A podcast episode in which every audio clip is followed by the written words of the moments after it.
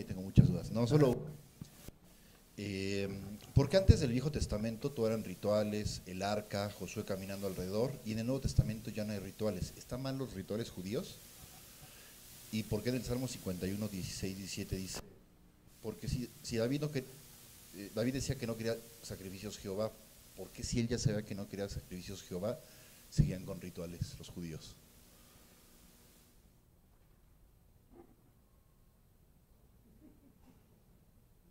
Como le hace mi hija, mi Jimmy. A ver, váyanse a la carta a los hebreos.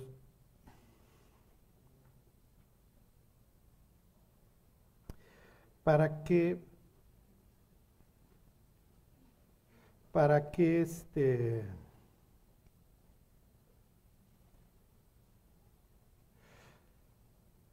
A ver, en, palabras de Jimmy, ¿por qué, este, ¿por qué hace Israel rituales? ¿Cuál es el propósito?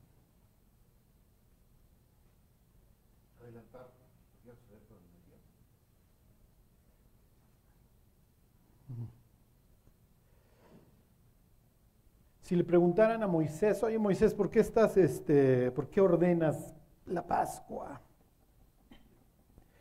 ¿Por qué hay un sacrificio continuo mañana y tarde, mañana y tarde? ¿Qué, qué diría Moisés? ¿Mandé? Sí, eso se parecería más. Expiarse, ¿cuál quiere decir tapar? Este, a ver, váyanse al capítulo 8 de Hebreos. Este, ¿Cuál es el propósito?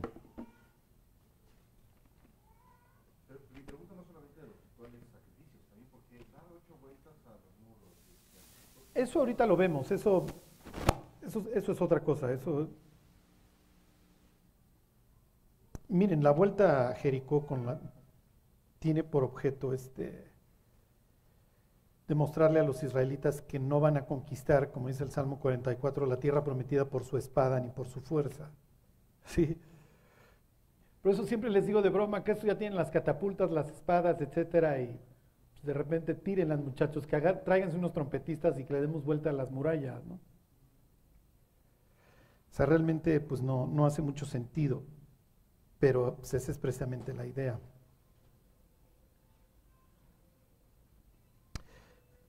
A ver, ahí están, este, ¿qué les dije? 8, 8, 4.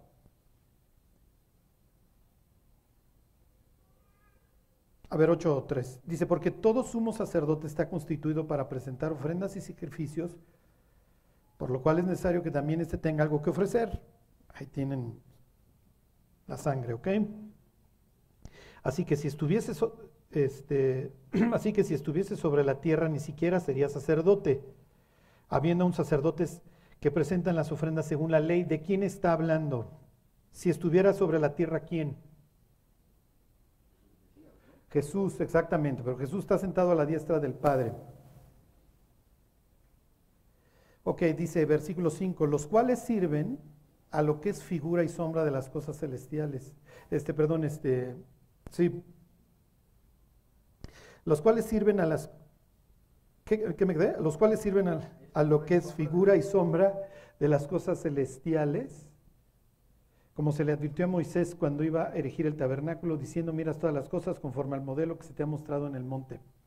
Ok, entonces, a ver, no los quiero, este, no quiero que se les tropiece el hámster.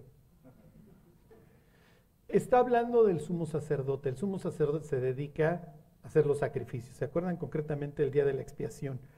Es lo que es lo que mencionaste ahorita. Vamos, para expiar los pecados, para tapar. Ok.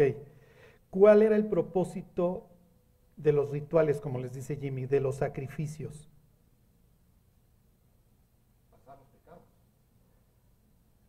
Y es que fíjense, lo que dijo Jimmy es que es para mostrar al Mesías. ¿Se dan cuenta cómo llevamos nuestras ideas al texto? O sea, si ustedes le dijeran a Moisés, oye, lo que pasa es que tú estás presentando al Mesías, Moisés no sabe eso. Claro, en retrospectiva sí lo entendemos, ¿ok? Que diría Pablo, nuestra Pascua ya fue sacrificada. O sea, la Pascua sí efectivamente te mostraba al Mesías, la forma en la que iba a morir, etc. Pero en la mente de ellos, ¿qué es lo que ellos están haciendo cuando hacen sus sacrificios? No, ya ven, y sí, sí, efectivamente. Oye, pues a ver, vamos a pasarle nuestras faltas. Exactamente, están purificando el espacio sagrado. Eso es, ¿ok? Porque esta es la tierra de Dios y, ¿ok? Entonces este lugar tiene que ser purificado. Por eso, miren, 9.22 ahí mismo en, en Hebreos. Dice, y casi todo es purificado según la ley. ¿Con qué? Con sangre, esta es la forma, ¿ok? Porque la vida de la carne en la sangre está. Entonces, sí, efectivamente hay un tercero que la está llevando, ¿ok? Un inocente. Y efectivamente, eso es sombra de lo que había de venir. Entonces, la palabra sombra se menciona ahí varias veces en la carta a los hebreos. A ver, ahorita les digo la otra. Déjenme ver mi, mi acordeón. Este. 10.1, ¿eh? Exactamente. Dice, porque la ley, teniendo la sombra de los bienes venideros, no la imagen misma de las cosas, nunca puede, por los mismos sacrificios que se ofrecen continuamente cada año, hacer perfectos a los que se acercan. Ok, eh, tenía una caducidad todo este sistema sacrificial. Por eso Jimmy se queja, ¿por qué no tenemos rituales? Porque tenían una caducidad. Vino Cristo, hizo un solo sacrificio y con eso ¿Ok?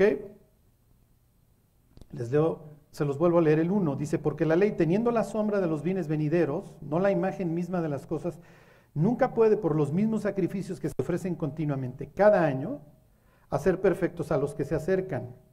¿Ok? Me brinco al, al 11, 10, 11. Y ciertamente todo sacerdote está día tras día ministrando y ofreciendo muchas veces los mismos sacrificios que nunca pueden quitar los pecados. Efectivamente era sombra, sí, efectivamente era algo en donde, ok, purificas el espacio sagrado, pero necesita haber un sacrificio definitivo, el que tiene lugar en la cruz. Versículo 12 es lo que está diciendo el autor. Pero Cristo, habiendo ofrecido una vez para siempre un solo sacrificio por los pecados, se ha sentado a la diestra de Dios. ¿Sí se entiende? Entonces, ¿Cuál es el mensaje a los hebreos? Pues ya no necesitas andar haciendo tus sacrificios porque Jesús ya murió y efectivamente todo era sombra de lo que había de venir.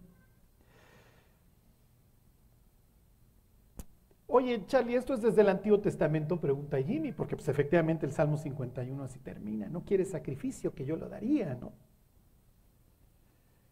Este, los sacrificios de, ¿dónde son? ¿Dónde dice el Salmo 51 que son los sacrificios? En el espíritu quebrantado, ¿se acuerdan? Al corazón contrito y humillado no lo desprecias, Dios. Efectivamente, entonces sí, o sea, los israelitas sí tenían claro que el arrepentimiento era adentro y el sacrificio era para purificar el espacio sagrado. Acuérdense que ellos tienen todas estas graduaciones conforme te vas acercando a Dios. La tierra es la tierra israelita es sagrada, la ciudad de Jerusalén es sagrada, el templo es sagrado. El lugar santo es sagrado y el lugar santísimo es muy sagrado, ¿ok? Y entonces, ¿cuál es la labor de un rey? ¿Cuál pensarían que es la labor de un rey? Sí, sí. Sí, miren, todo lo que están diciendo está bien. La siguiente vez que lean este, Segunda de Samuel, fíjense a lo que se dedica David, los primeros 10 capítulos, ya en el 11 hay accidentes, ¿se acuerdan? A cuidar la frontera. Porque no, puede ser una frontera porosa porque yo no, yo no, tú no me puedes influir a mí. Yo te tengo que influir a ti. Entonces, yo, yo el rey tengo que mantener el orden adentro y no, no permitir este, la influencia extranjera. Es de lo que se queja Dios. Oigan, ustedes pues no apagan el Netflix, ¿no? Andan con la influencia extranjera día y noche. Bueno, a ver, ya para terminarles, termino el comercial. ¿La queja de Jimmy es válida de que no hay ritual? ¿Ustedes qué pensarían? ¿Es bueno el rito o no? Bueno, unos que sí, otros ya le cambiaron al no. Jimmy dice que sí. Jessica dice que no. Pues sí, para recordar la Santa Cena, el bautismo que hemos hecho, por cierto. Y mira, y se sigue quejando. No, no, se detienen las quejas. Este. el rito sí es es importante. Fíjense, los reyes del rito son los gringos. Sale el militar, pasan los aviones. O sea, el cuat sin brazo en, en, el medio tiempo del fútbol americano, porque las hordas imperiales necesitan seguir mandando bombas a Medio Oriente. Y la gente se lo cree.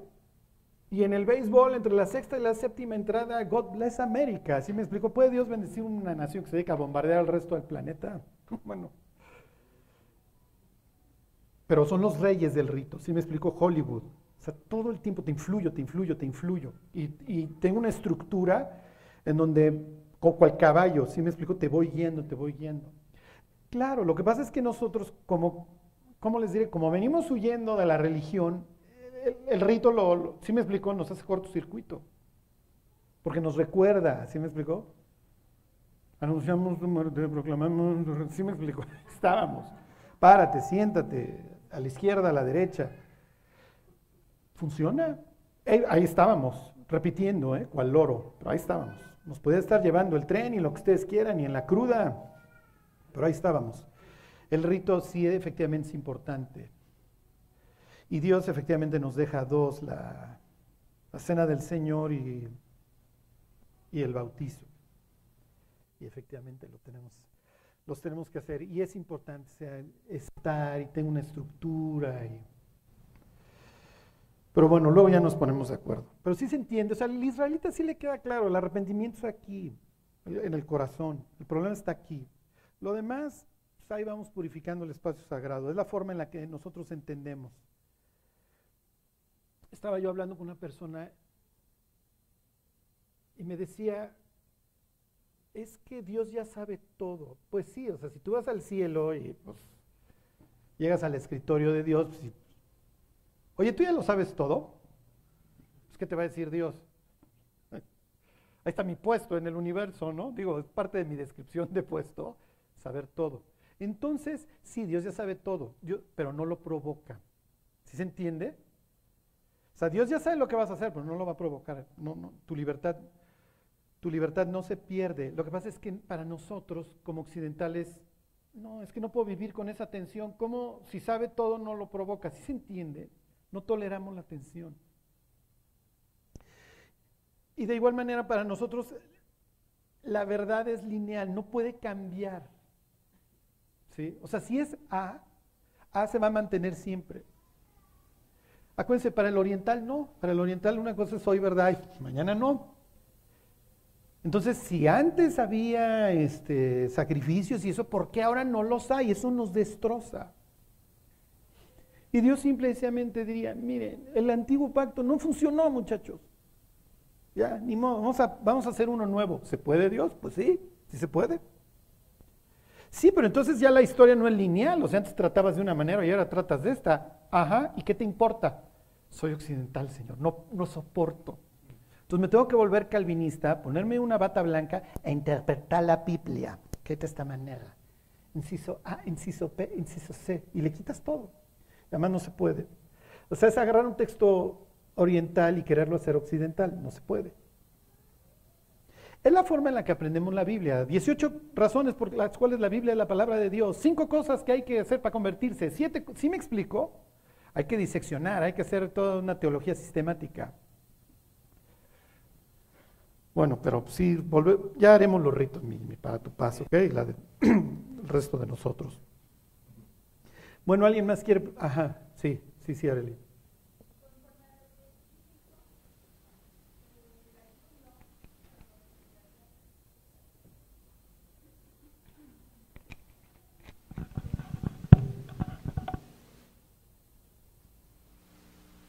A ver, ¿cuál, cuál era la pregunta? Sí, conforme a lo que Jimmy dijo, el ayuno, o sea, el mismo David hizo ayuno en algún momento. Ajá. Eh, cuando a veces queremos algo con mucha fuerza, oramos y ayunamos. Ajá. ¿Se considera un sacrificio?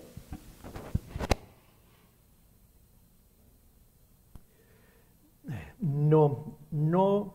Acuérdense, el sacrificio solo tiene por objeto este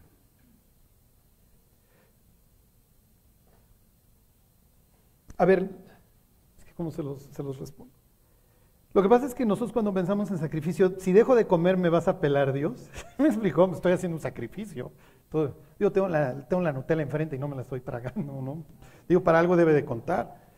Este, pero por otro lado, dice Pablo, de los tales sacrificios se agrada a Dios cuando ayudas al de enfrente. A ver, ¿qué es el sacrificio?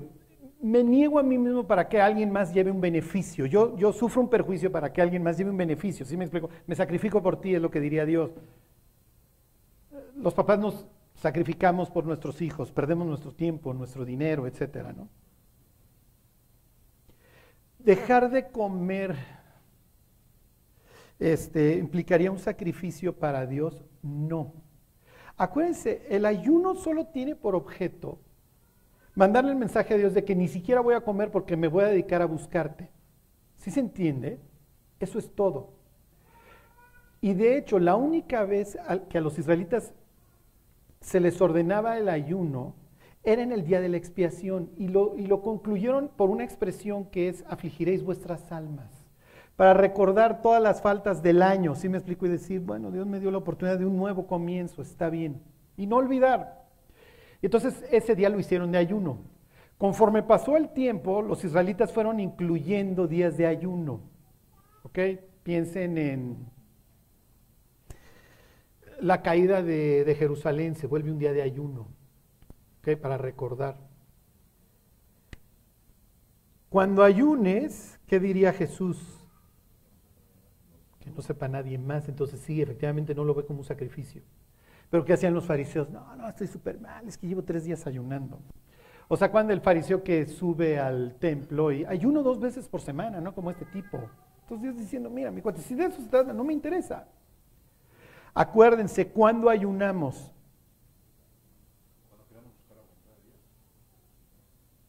Inciso A, muy bien. Inciso B. Cuando ayunamos, cuando te lleva el tren, cuando te está llevando el tren. Efectivamente, o sea, no es que haya una fecha. ¿Se acuerdan de Esther?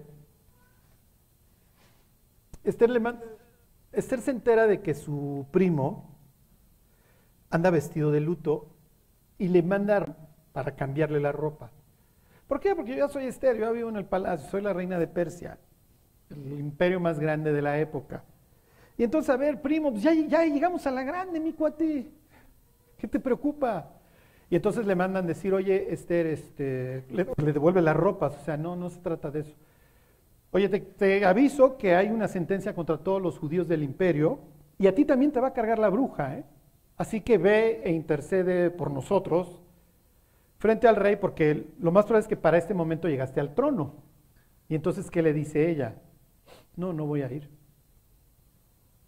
No voy a ir porque está prohibido que la reina simplemente se presente delante del rey. Y además, Doña Basti, la reina anterior, tuvo bien aventado un osote y el horno no está para bollos, ¿se acuerdan? Entonces, si voy, me van a matar. ¿Sí entiendes, Mardoqueo? Sí, pero eventualmente te van a matar también. ¿Ok? Y entonces, ¿qué le pide a los israelitas que hagan? ¿Qué les pide? Que ayunen. Y entonces, ¿por qué? Porque vamos a buscar a Dios y qué día se presenta delante del rey el tercer día. ¿Se acuerdan de este concepto de la vida en el tercer día? Y entonces el tercer día ella muere y resucita. Porque efectivamente abre las puertas, se presenta delante del rey, el rey la va a matar, pero haya tal gracia delante del rey que el rey le extiende el cetro y le devuelve la vida. No solamente a ella, sino también a su pueblo. Ahí tiene efectivamente un sacrificio, alguien que estuvo dispuesta a morir por su pueblo, ¿sí? Pero el, ayuno fue el sacrificio, no, fue presentarse para para dar la vida por su pueblo, porque arriesgó el pellejo. ¿Sí se entiende? Entonces, realmente, ¿por qué ayunan, por qué ayunamos los creyentes? Porque nos está llevando el tren y es Dios, no voy ni a probar alimento. Ahora, era típico de los israelitas que sí efectivamente hacían unas especies de, ayunos prolongados o huelga de sangre, de sangre, de hambre, para buscar a Dios. Piensen cuando los israelitas se, ponen de acuerdo y hacen un pacto de no comer hasta que mataran a Pablo. Digo, puede ser para bien o para mal, ¿no? Bueno, ¿Alguien más quiere preguntar? Sí. Oye, Charlie, solo tengo una pregunta. Dios eh, nos creó a cada uno especial, ¿no?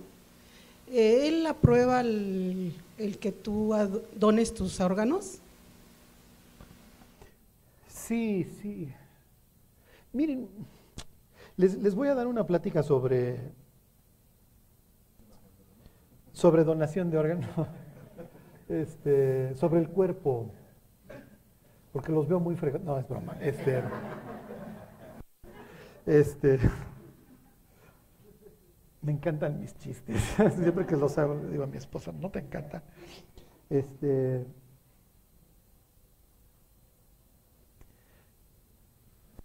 ¿Se acuerdan? Dice Tesalonicenses, y el Señor nos santifique por completo espíritu, alma y cuerpo, o sea, somos tripartitas, y los tres se influyen. ¿ok?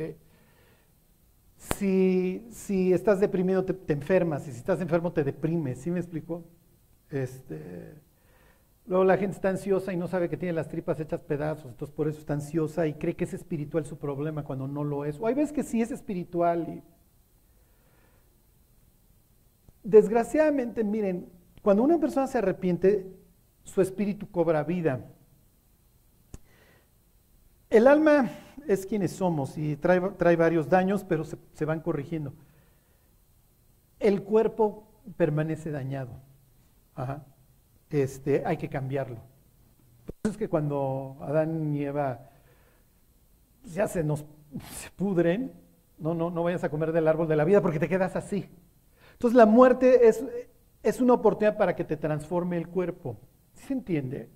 Este cuerpo que traemos está destinado a, a los gusanos. Entonces, está bien donar, el, sí me explico, oye, pues, si te va a servir, se iba a hacer polvo, ¿ok? Este cuerpo está dañado, no, no hay, lo que les quiero decir es, no hay nada que rescatarle, está hecho pedazos. Por eso la Biblia dice que agradable es la muerte delante de, agradable es la muerte de tus santos a, a los ojos del Señor, o sea, cuando, cuando el creyente muere, pierde esta putrefacción que trae cargando, ¿no? Y acuérdense que nuestra esperanza es un cuerpo nuevo. Porque Dios efectivamente quiso que tuviéramos un cuerpo, que así nos, nos relacionáramos con la creación. Pero está defectuoso. Por eso es que está bien. Te quito este cuerpo y. Entonces, miren, si las personas se la come un tiburón, la incineran, la entierran. Acuérdate, Adán, que eres polvo, ¿eh? Y vas a regresar al polvo. Sí, pero ah, me acabas de decir que fui un alma viviente, sí. Entonces te di un alma, esa es eterna, te di un cuerpo y tienes lo que llaman mortalidad contingente. O sea, si pecas, pero hay un plan de salvación, puedes regresar. Y en el regreso te hago perfecto. Bueno, ¿alguien más? Ya, ok. Bueno, pues hoy vamos a ver algo muy importante, muy importante. A ver, váyanse a, váyanse a la historia de don Jacob y al, al Génesis. Vamos ahora al, al 35-27. Les hago un pequeño resumen. Esto es una masacre, se está muriendo todo el mundo. Se murió la, la nana, ¿se acuerdan? La, sierva de Raquel. Este. Y entonces la lloran, ¿cómo se llamaba este Débora, no? Luego se muere Raquel, la, la esposa amada. Ok, luego tenemos la violación de, de Bilja. ok. Y ahora, digo, cuando ya no se puede poner peor, ahí están 35, 27, el regreso a la tierra prometida no es lo que obviamente Jacob estaba esperando. ¿eh? Pero finalmente ya regresé, es lo único que importa, y aquí Dios va a trabajar en mi vida y Dios va a acabar arreglando todo este mugrero. Lo que les quiero decir es que ya, ya estás donde tienes que estar. Y de aquí, pues para el real, de aquí vamos a arreglar y pues ni modo, ¿no? Digo, por algún lado teníamos que haber empezado. Ok, 35, 27. Dice, después vino Jacob a Isaac, su padre, a Mamre. a la ciudad de Arba, que es Hebrón, esto es el sur, ¿ok? Donde habitaron Abraham e Isaac. Que entonces ya llegó este patriarca y ya va a seguir ahora sí los pasos de fe tanto de su papá como de su abuelo. ¿Ok? bueno, y dice, y fueron los días de Isaac 180 años, y exhaló el Isaac el espíritu y murió. Y fue recogido a su pueblo viejo y lleno de días, y lo sepultaron Esaú y Jacob, sus hijos. Ok, ha terminado la vida de Isaac. El espíritu continúa, por eso tiene esta expresión. Dijera el libro de Eclesiastés, ¿se acuerdan? Regresa a Dios que lo dio. Termina la vida de un gran hombre. Pero lo que quiero que vean es que cuando él regresa a habitar en tiendas, como dice la carta a los hebreos, con su papá, su papá muere. ¿Ok? ¿Qué se encuentra Isaac después del destierro de Jacob? Se encuentra un tipo nuevo. ¿Ok? Se encuentra ya no un cuate que está dispuesto a ir transando a lo largo de su vida, engañando a quien puede. Se va a encontrar un cuate que ya no se llama Jacob, se llama Israel. ¿Ok? Quiere decir Dios lucha. Cuate que está arreglando su vida, ¿ok? Es otra persona. ¿Cuánto tiempo les duró el gusto de estar juntos? La Biblia no lo aclara. Lo que quiero que vean es que, ok, viene otra pérdida en la vida de Jacob. Les voy a volver a leer el, el 29. Dice, y exhaló Isaac el espíritu y murió y fue recogido a su pueblo viejo y lleno de días y lo sepultaron los hermanos. Este, y me regreso tantito en la historia. Cuando, Jacob viene regresando de su exilio, ¿se acuerdan que le avisan que viene Saúl, el hermano, con 400 hombres? Y entonces, este, pues bueno, pues lucho con Dios, y por favor Dios ayúdame porque me va a matar, va a matar mi hermano. Y entonces se acuerdan que efectivamente reparte a los hijos y manda a los hijos de las esclavas hasta adelante porque él cree que lo van a matar. Súper mensaje, ¿no? Que pues, vienen bandoleros y tu papá te dice, adelántate porfa tres, cuatro cuadras, ¿no? No, pues gracias, papá. Sí les platiqué del animal ese que me contó mi hijo que avienta a sus críos y se echa a correr cuando viene el depredador. Bueno, pues es Jacob, ¿no? Pero lo que quiero que recuerden, ya, esta historia ya la hemos visto y visto, ¿se acuerdan lo que le dice Esaú a Jacob? ¿Qué le dice? Lo primero, ¿qué, es lo que le pregunta? Ya, no se las puedo poner más fácil. y no vale que se regresen. ¿eh? Sí, sí, sí, ahorita lo vemos. Ahorita regresamos a esa parte. Sí, sí, le pregunta, oye, pero ¿qué, pero qué le pregunta? ¿Qué te propones? ¿Quién lo dijo? Humíllalos a todos, Erika, por favor. Sí, ¿qué te propones? ¿Qué le está diciendo? Le está preguntando, ¿qué te pasa? O sea, ¿por quién me tomas? O sea, ¿en serio crees que venía yo a matarte? O sea, ya pasaron 20 años, mi cuate, yo ya perdoné, yo ya olvidé. Pero tú te quedaste con el timbre pegado, tú sigues. Ajá. O sea, cuando le pregunta, ¿qué te propones? O sea, ¿en serio creías que venía yo a matarte, que iba yo a empezar a matar a tus hijos de enfrente y luego te iba a matar a ti? Estás loco. Y obviamente lo desarma al otro, ¿sí me explicó? El otro cree que lo vienen a matar y dice, ya de haber pensado, sin de haber sabido, no lucho con Dios toda la noche, ¿sí me explicó? Si es que te viene en súper buen plan. Claro, Dios no le dijo nada, ¿no? Pero cuando le dice, ¿qué te pasa? Obviamente es natural. Y así vivimos con mucha gente, tenemos esta mala conciencia, ¿sí me explico? Y entonces los andamos viendo, no, es que yo le hice, yo le torné. Y entonces nunca tenemos esta libertad y privamos a la otra persona de tener una relación sana. ¿Sí me explicó? El que fue malo con su papá o el papá que fue malo con su hijo, siempre se está cuidando, porque cree que el otro es igual. Y el otro igual ni en cuenta, ¿sí me explico? Y entonces es una relación muy mala. El caso que estos dos se reconcilian y es una escena increíble que Jesús agarra cual copy-paste, ¿se acuerdan? O sea, el padre del pródigo se le cuelga del cuello y lo besa. Es lo mismo que hace Esaú con su hermano. se le cuelga del cuello y lo besa. Jesús está trayendo la historia de, de estos dos hermanos y está comparando a Dios con Esaú. Es un, le está poniendo una de aquellas para que me entiendan los fariseos que están escuchando la historia, porque obviamente ven a Edom como lo peor, como un asco. Durante el ministerio de Jesús hay edomitas, digan, menciónenme a uno. Herodes. Los edomitas no es lo que quieres y nunca nos hemos llevado. ¿Por qué? Y ahorita, ahorita les voy a explicar qué es lo que sucedió para que no nos pasen. Lo que quiero que vean es que están los dos hermanos, ya se reconciliaron. El promotor de la reconciliación realmente fue Edom, el troglodita, el vikingo. Hace quedar muy mal al patriarca, a don Jacob, a Israel. Pero están juntos enterrando a su papá, ya se llevan, ya se quieren. ¿Cómo habrá llegado al sepelio este Jacob con su hermano? Igual todavía lo veía con miedo esta historia se va a repetir luego con los hermanos, entre José y los hermanos, pero bueno. Lo que quiero que vean es que ahí están ya los dos hermanos en paz, se llevan bien y los dos están chillando a su papá. Y lo que quedó en el pasado, quedó en el pasado. A los dos les fue bien. ¿Ok? Ahí están juntos.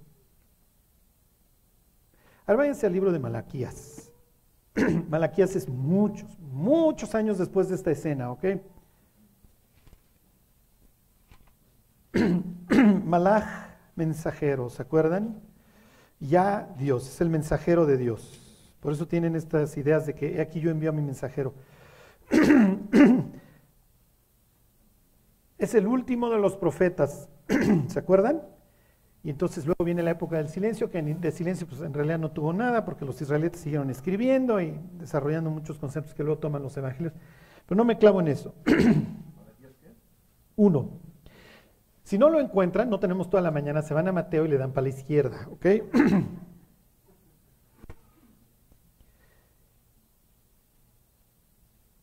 ¿Ahí están? Ok, entonces su última escena en su cráneo entre estos dos hermanos que están llorando, tuvieron una reconciliación muy bonita y años más tarde están los dos juntos llorando a su papá y ya son cuais, ¿ok? Dice, profecía de la palabra del Señor contra Israel por medio de Malaquías, que Dios está enojado con su pueblo. Y les dice, yo os he amado, dice el Señor, y dijiste, ¿en qué nos amaste? ¿No era Esaú hermano de Jacob, dice Jehová, y amé a Jacob y a Esaú aborrecí? Hijo, pues si lo odiabas tanto, ¿por qué Jesús lo toma de ejemplo en la historia del pródigo?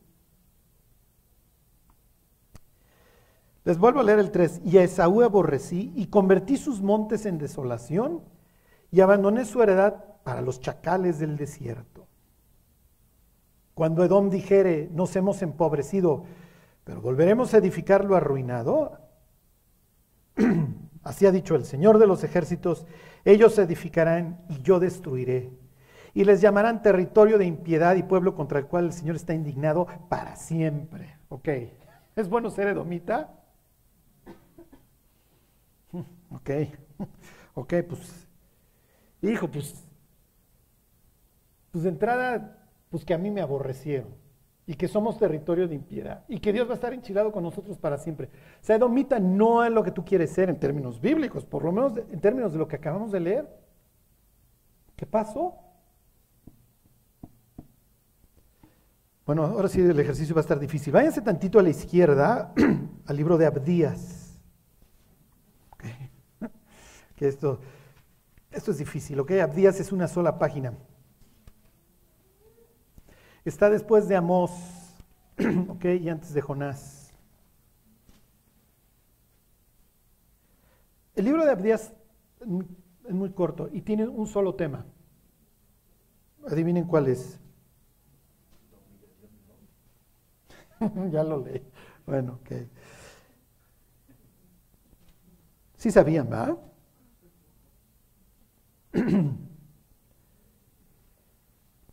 A ver, ahí está en Abdías 1.1. Dice, visión de Abdías. Jehová el Señor ha dicho así en cuanto a Edom. Hemos oído pregón de Jehová. mensaje es de Dios, ¿ok? Y mensajero ha sido enviado a las naciones, levantaos y levantémonos contra este pueblo en batalla. He aquí pequeño te he hecho entre las naciones, estás abatido en gran manera. La soberbia de tu corazón te ha engañado, tú que moras en las hendiduras de las peñas, pues ahí está Petra, ¿ok? Los que han ido a Jordania.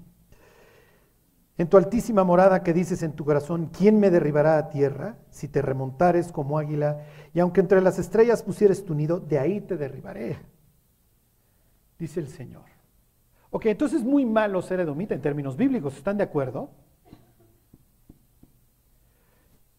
En la historia de los evangelios tienes a cuatro edomitas, tienes a Herodes el Grande, a Herodes Antipas, llegas al libro de Hechos y tienes al desgraciado que mata a Jacobo, a Herodes Agripa primero, y luego tienen a Herodes Agripa II escuchando el testimonio de Pablo que le dice, por poco me persuades a ser cristiano. Y todos estuvieron de cerca, a Herodes le avisan, acaba de nacer el Mesías allá. El hijo, el loco de Antipas, tiene la oportunidad de conocer a Jesús el día de la crucifixión. El nieto mata a Jacobo, el nieto era hijo de, un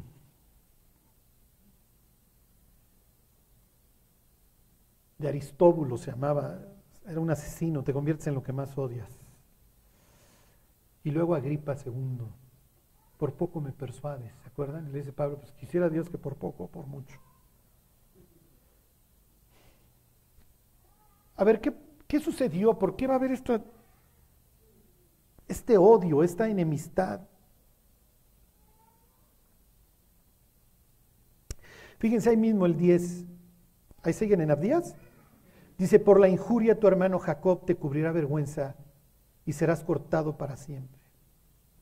El día que estando tú delante, llevaban extraños cautivos su ejército y extraños entraban por sus puertas y echaban suerte sobre Jerusalén, tú también eras como ellos. El día que cae Jerusalén y los cuates están huyendo hacia el sur, los edomitas se dedican a dos cosas, a matarlos o a entregarlos. Se odian y se odian con odio jarocho. Y realmente el odio es de los edomitas hacia Israel. ¿Por qué? Bueno, regresense a la historia, regresense a, a Génesis 36.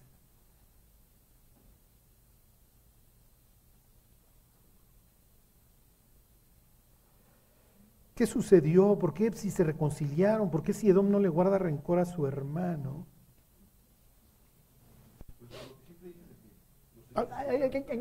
Ahí vamos, ahí vamos.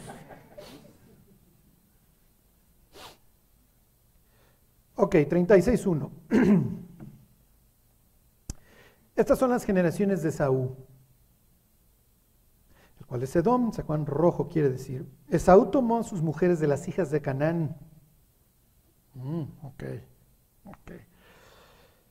A Ada, hija de Lon Eteo, y a Aholibama, hija de Aná, hijo de Sibeón Ebeo.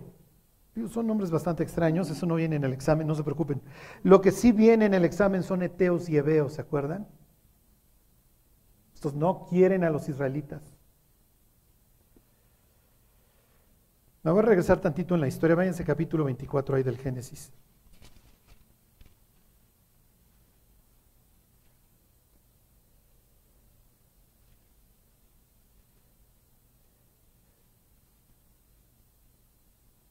Dice, era Abraham ya viejo y bien avanzado en años, y el Señor había bendecido a Abraham en todo. Y dijo Abraham a, su criado, a un criado suyo, el más viejo de su casa, que era el que gobernaba en todo lo que tenía. Pon ahora tu mano debajo de mi muslo y te juramentaré por el Señor, Dios de los cielos y Dios de la tierra, que no tomarás para mi hijo mujer de las hijas de los cananeos, entre los cuales yo habito, sino que irás a mi tierra y a mi parentela y tomarás mujer para mi hijo Isaac. El criado le respondió, quizá la mujer no querrá venir en pos de mí a esta tierra, volveré pues a tu hijo a la tierra de donde saliste. Y Abraham le dijo, no, guárdate que no vuelvas a mi hijo allá. Jehová Dios de los cielos, que me tomó de la casa de mi padre y de la tierra de mi parentela, y me habló y me juró diciendo, a tu descendencia daré esta tierra, él enviará a su ángel delante de ti, y tú traerás de allá mujer para mi hijo. Y si la mujer no quisiera venir en pos de ti, serás libre de este mi juramento, solamente que no vuelvas allá mi hijo. Que ni se va a exiliar mi hijo, Pero tampoco va a tomar mujer de acá. Y si no quiere venir, pues ya le confeccionará a Dios una mujer o a ver qué se le ocurre. Entrará la chava como Santa Claus una Navidad por la chimenea. Pero ni se va para allá, o sea, ni se sale del, del territorio sagrado, pero tampoco se va a casar con una de estas chavas. ¿Y qué nos cuenta la historia en caso de Saúl? Ya trae Ebea y ya trae Tea. Si tú eres una Ebea, una Etea con ideas y lo que quieres, y tienes un marido que se queja que su hermano le bajó la herencia, que él era el primogénito, que no se vale, que él le tenía que tocar el doble, pero que su hermano se transó la herencia, que se disfrazó de él, ¿qué piensan las esposas? Este desgraciado de mi cuñado nos bajó la lana, nosotros deberíamos vivir en las lomas. Y, ¿Sí me explicó? Es... ok, regresense al 36, esto, esto se sigue poniendo peor. Porque este no es el único familiar que interviene en la, en la historia. Se los vuelvo a leer desde el 1. Dice, estas son las generaciones de Saúl, el cual es Edom. Esaú tomó sus mujeres de las hijas de Canaán si uno viene leyendo la historia y vienes del 24, sabes que esto no es bueno. A Ada, hija de Loneteo, a Jolibama, hija de Aná, hijo de Sibeón Ebeo, y a Basemat, hija de Ismael, hermana de Nebayot. ¿Quién es Ismael?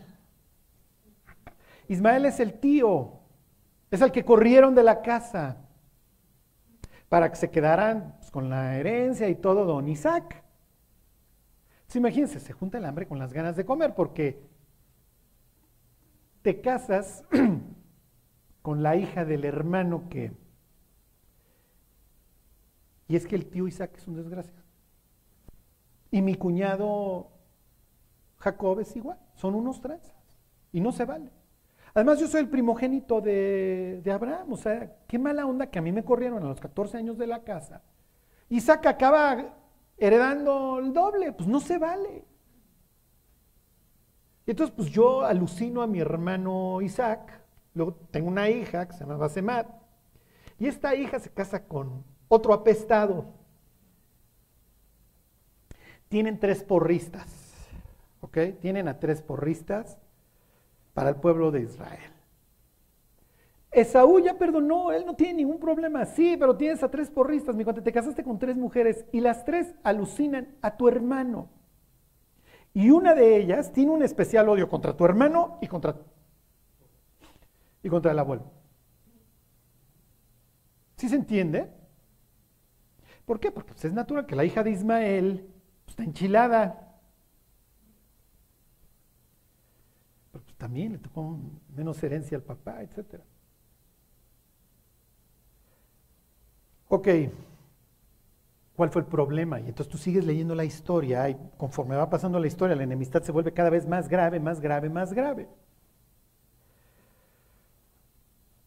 Ok, me brinco al versículo este, 6. 36, 6. Dice, y Esaú tomó sus mujeres, sus hijos y sus hijas, y todas las personas de su casa, y sus ganados, y todas sus bestias, y todo cuanto había adquirido en la tierra de Canaán, y se fue a otra tierra, separándose de Jacob, su hermano. Porque los bienes de ellos eran muchos y no podían habitar juntos, ni la tierra en donde moraban podía sostener, podía sostener, este, los podía sostener a causa de sus ganados. Y Esaú se fue para el sur, dice, y Esaú habitó en el monte de Seir, Esaú es Edom. ¿De qué habla la Biblia? Exilio y regreso. ¿Qué está haciendo Esaú? Se está exiliando. Pero es un exilio tu impuesto, porque nadie te está corriendo de la tierra prometida. Sí, pero yo me largo. Y me salgo de la tierra de bendición y me voy al sur. Y me voy a vivir ahí entre las cuevas y ahí me voy a hacer famoso. Y años más tarde que estén matando a mis primos, cuando yo los vea huyendo, yo los voy a acabar de matar. O, o se los voy a entregar a los babilonios. Para que su número de esclavos no se reduzca. O te esclavizo yo. ¿Qué sucedió en el camino? Bueno, el hermano dijo, oye, pues ya somos muchos, habitamos en el sur, pues yo me voy más para el sur y ahí la ves, ¿no? Sí, pero nadie te está corriendo, mi cuate. Sí, pero yo ya no quiero estar aquí. Por la razón que ustedes quieran, lo más probable es que son las esposas. Ahí estás de arrastrado con tu hermano, o sea, lo que ustedes quieran. Ok, váyanse al libro de los proverbios.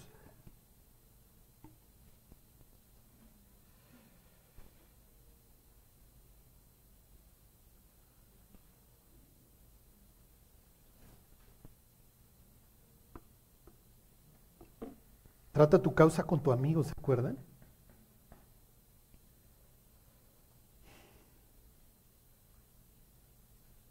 Son muchos años de, molestia. ¿Se acuerdan que las dos esposas, estas cananitas, son dolor para los papás, para Rebeca e Isaac? Pues no las quieren, los suegros no, los, no quieren a las nueras. Son cananitas. Bueno, no quiero despertar rencillas en alguien que odia a sus suegros, pero bueno, aquí esto es un drama familiar, ¿ok? 11. Proverbios 11, 12. La lengua es un pequeño miembro, ¿se acuerdan?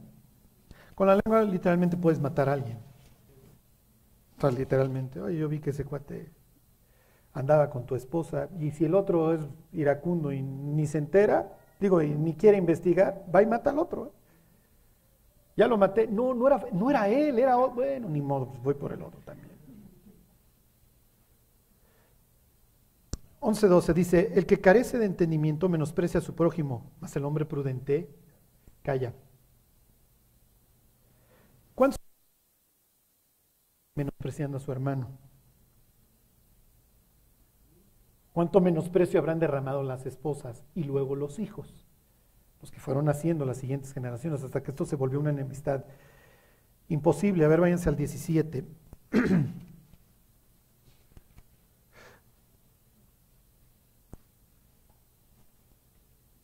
Ahorita les voy a contar una historia de espartano muy famosa. 17-28.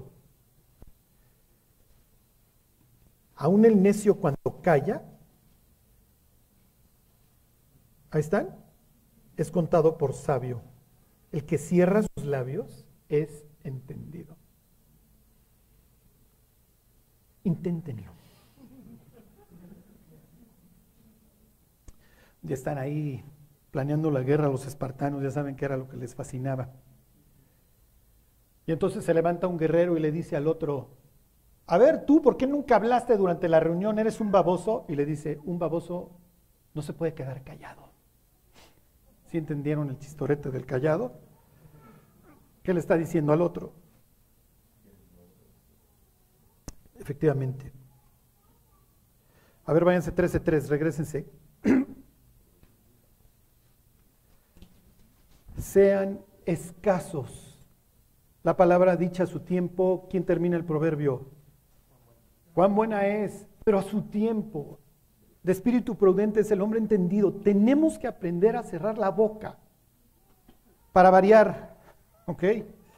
13 de 3, ahí están. El que guarda su boca, digo, este todos no lo sabemos, todos hemos dicho idioteces. El que guarda su boca, guarda su alma. Mas el que mucho abre sus labios tendrá calamidad, si es cierto. Todos hemos de que ya las dije, ya no las puedes recoger. Si imagínate que hoy tú te peleas con quien quieras, tu amigo, tu familiar, y empiezas a despotricar de la persona. Y al rato te contentas. Sí, pero los otros ya lo odian.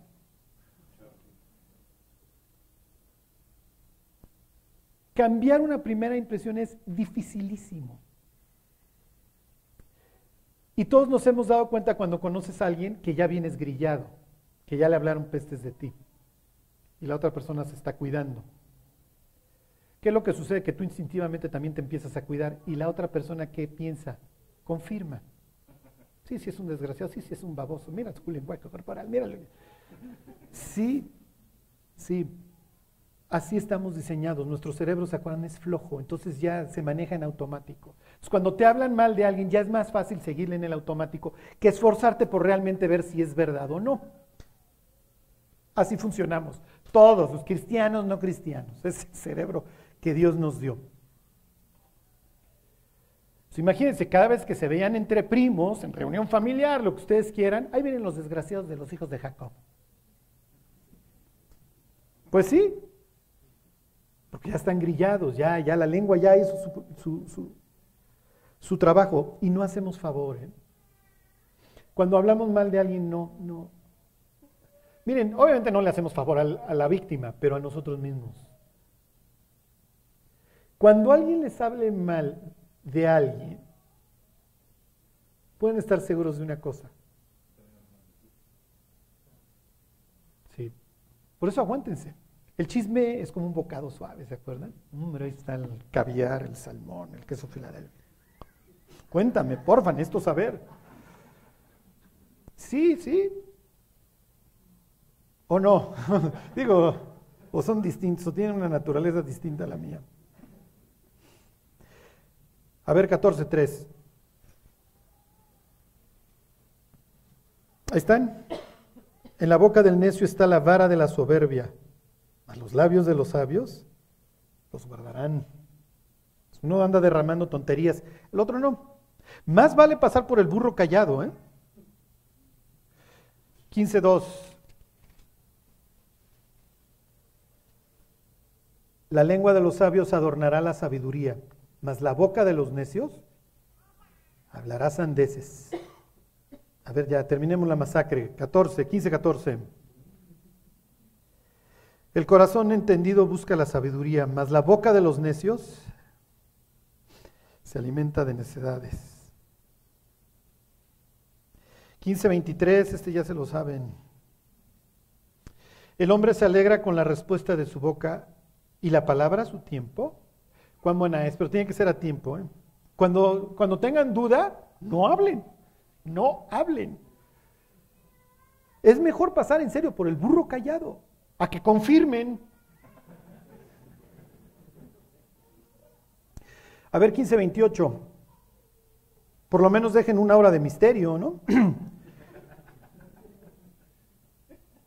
El corazón del justo piensa para responder, mas la boca de los impíos derrama malas cosas. Miren, a los que les gusta hablar en público les voy a dar un tip. Hay tres formas de iniciar un discurso. Puedes empezar dando un dato, chiste que sea interesante y que sea relevante con relación a la plática que vas a dar. ¿Sabías que...? Y te avientes el dato. Eh, puedes hacer una pregunta. Tuvieras la oportunidad de hablar con Dios, ¿qué le dirías? Oh, y entonces, la- pues sí es cierto, la gente empieza a pensar que el que... Y entonces ya puedes empezar el intercambio entre Jesús y alguien más, ¿no? Otra forma es a través de una anécdota. Y la anécdota puede ser seria o chistosa. Léase, puedes empezar con un chiste. Pero empezar con un chiste es muy riesgoso, porque si el chiste es malo, el resto de la plática te vas a dedicar a confirmar que no eres tan bruto como el chiste que- con el que arrancaste, pero ya te pusiste tú una carga adicional. Quiero transmitirte el mensaje que traje y que te des cuenta que no soy tan bruto, ¿ok? llevo doble. Yo nunca empiezo con chistes. ¿no? Imagínate, llegas al colegio de abogados y ya saben por qué ahora experimentan con abogados y no con ratas. Pues no, no es como quieres empezar, o estás frente al César y chiste de gordos o lo que ustedes quieran, no es como quieres empezar. Se los cuento para que piensen, si es cierto. O sea, el querer hacerme el interesante en alguna plática me puede resultar mucho más caro. Y aún el necio cuando calla, está bien, como el chinito, ¿no? Nomás milando. La vida y la muerte están en poder de quién? De la boca. Que si confesares con tu boca que Jesús es el Señor, creyeres en tu corazón que Dios le levantó a los muertos, serás salvo. Fíjese lo que está diciendo Pablo. Efectivamente.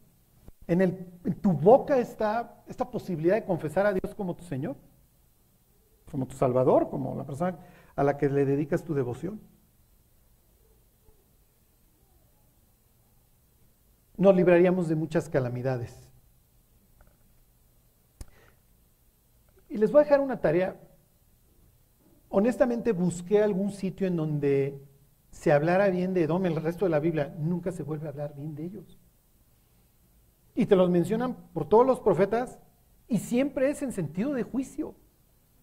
O sea, realmente este pueblo sí mantuvo un odio perpetuo, como dice, mal no recuerdo, ese propio Abdías. Y todo fue, sí, pero arriba ya se querían, sí, pero abajo no, porque arriba se dijeron muy malas cosas.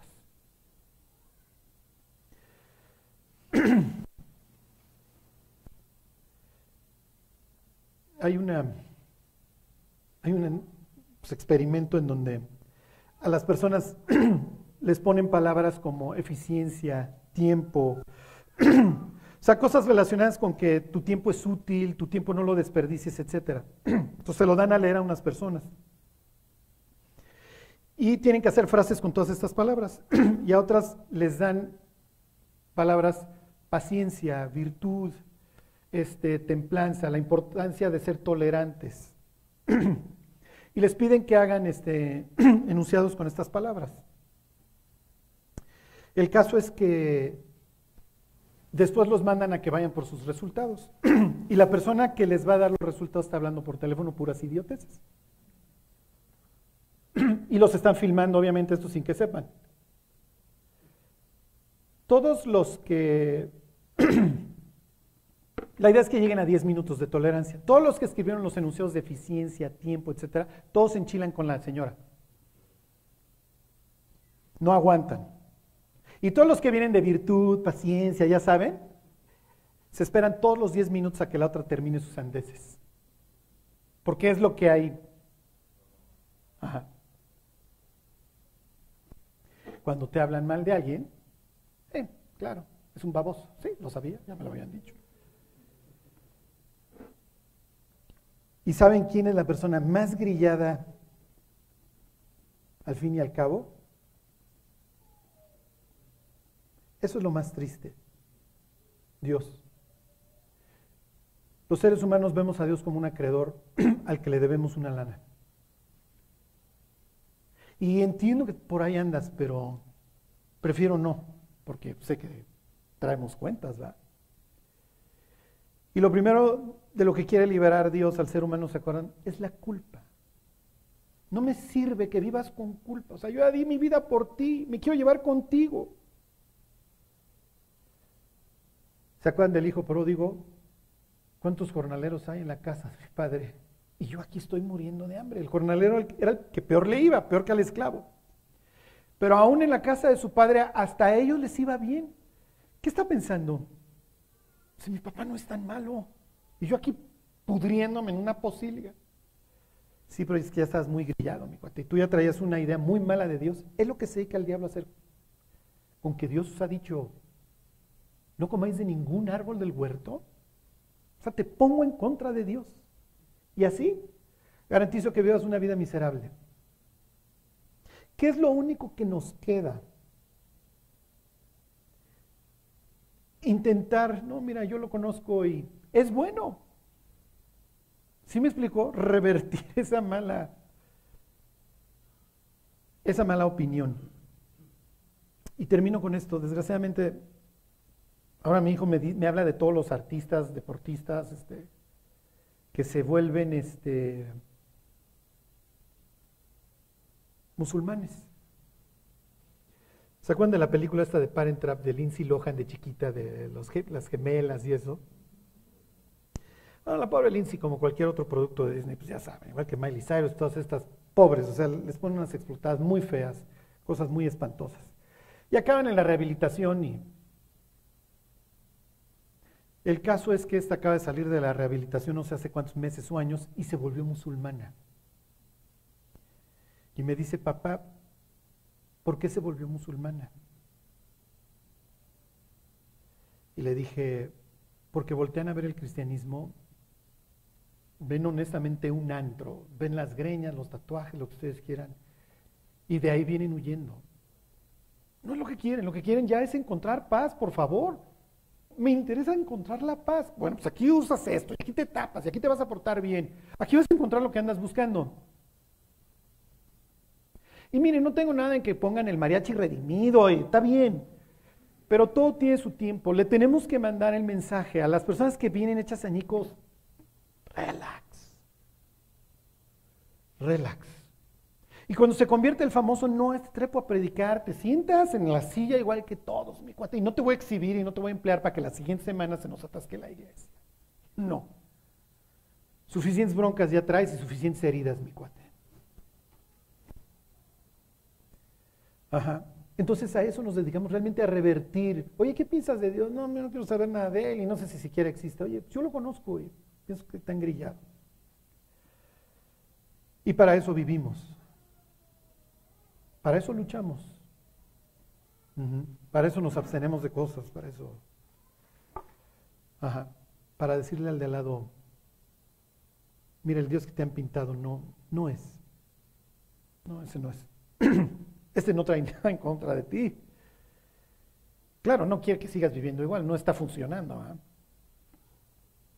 Bueno, pues vamos a orar y que Dios lo produzca en nosotros.